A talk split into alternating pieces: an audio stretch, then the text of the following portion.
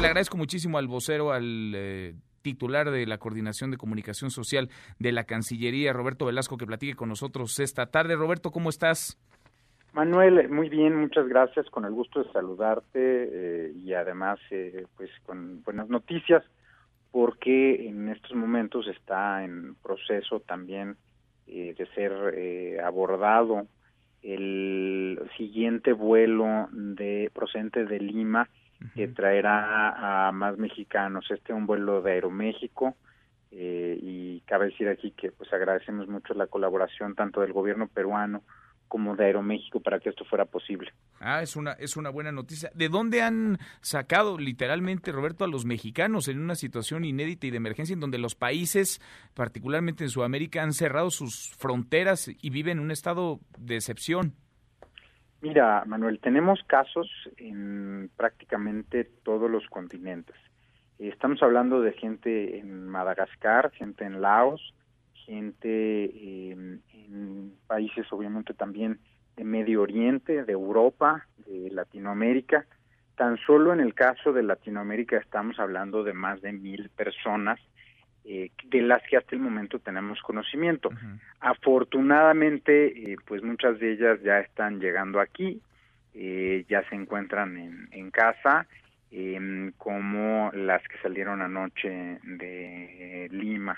Eh, y bueno, pues quienes ya también han regresado han sido procedentes de Bélgica, por ejemplo, em, de Argentina, estamos en proceso, estamos en proceso también de otras personas que están en Venezuela, ayer llegaron unas más de Bolivia.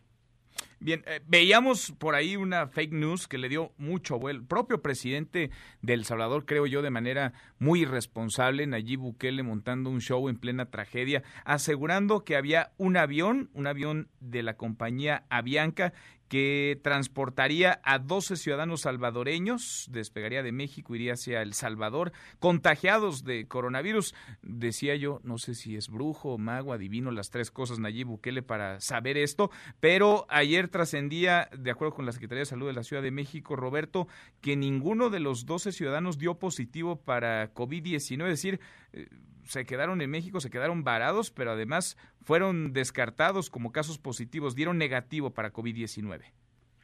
Mira, yo no quisiera polemizar más en este caso. Eh, respetamos al presidente Nayib Bukele y por supuesto a su gobierno y al pueblo del Salvador, tanto así que pues le hemos dado un trato excelente a estos 12 salvadoreños. Efectivamente, pues tú ya has dado a conocer esta información eh, respecto de sus resultados y bueno pues yo por el momento ahí lo dejaría. Respeto. Prudencia pues del gobierno de México aunque no ha habido no prudencia no lo dices tú lo digo yo Roberto de parte de, de Nayib Bukele muy desafortunado lo que ha hecho con además un país que le ha tendido la mano eh, que, que le ha entregado incluso millones de dólares a su gobierno para tratar de paliar los efectos de pobreza falta de desarrollo y marginación que en buena medida orillan a miles, si no es que millones de personas a abandonar su país para migrar. Pasan por nuestro país, pero bueno, les dan la mano y miren, agarran, agarran el pie o muerden la mano. Roberto, oye, en otro, en otro tema, ¿cómo está la relación con el gobierno de Estados Unidos? Hemos visto que Estados Unidos cerró los vuelos, canceló los vuelos desde y hacia Europa, cerró la frontera con Canadá. ¿Cómo está la relación con México? Mira, ese es un tema del que en este momento no te podría dar mayores detalles, pero lo que te podría decir es que hay un diálogo constante. Eh, como tú sabes, hubo una llamada incluso entre eh, los secretarios Ebrard y Pompeo.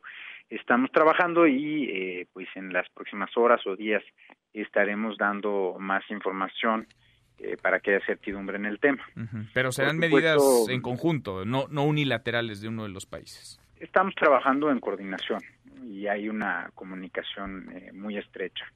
Entonces no tendría por qué ser así, yo esperaría que, sigamos en este camino.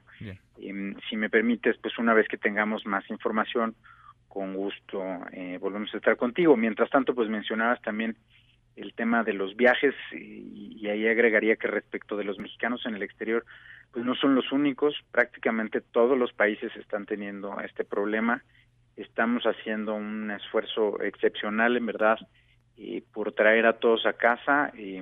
recordamos, por supuesto, lo que es una recomendación vigente de México para las personas de no hacer viajes al extranjero que no sean esenciales para evitar encontrarse en una situación como la que están pasando estas muchas personas de las que hablábamos y también por supuesto esto te adelanto pues estamos eh, preparándonos para hoy mismo tener un sistema de registro de eh, nuestros conacionales en el exterior para que puedan todas las personas que están varadas tener ahí una, una manera de registrarse y nosotros de eh, poder seguirlos atendiendo de la mejor forma porque pues en efecto son eh, muchísimos casos. ¿Se ha hablado con las aerolíneas, Roberto, de cancelar vuelos? Ya que hay, vaya, mucho menos flujo, pero además ahí está la recomendación, no viajar al extranjero para viajes no esenciales.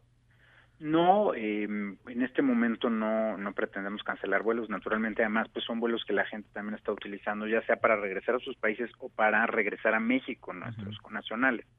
Lo que sí es un hecho es que muchas aerolíneas, derivado de las restricciones que otros países han puesto, han cancelado ya muchos vuelos y las aerolíneas han reducido la frecuencia de muchos otros vuelos.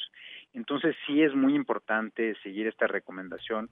Si no tienen un motivo, digamos, esencial de emergencia eh, para salir del país, nuestra recomendación es no hacerlo y eh, pues para quienes ya lo hicieron y se encuentran en esa situación, porque entendemos que había personas que ya estaban en el extranjero, eh, utilizar los canales oficiales de información de la Cancillería y de las embajadas, de los consulados para comunicarse con nosotros. Bien, Roberto, pues te agradezco como siempre que converses, que platiques con nosotros. Hay muchísimos temas y lo que falta en las próximas semanas. Gracias como siempre. Gracias a ti. Gracias, muy buenas tardes. Mesa para todos.